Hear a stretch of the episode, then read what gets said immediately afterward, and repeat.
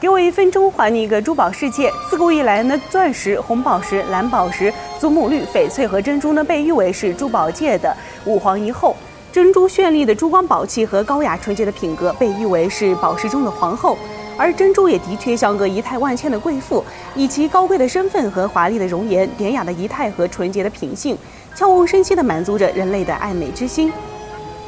法国时尚界泰斗安东尼·德阿里奥夫人说：“每个女人的衣橱中不可缺少的配饰就是一串珍珠。”在中国呢，引领了珠宝时尚潮流的两个女人慈禧太后和宋美龄都对珍珠呢是喜爱有加。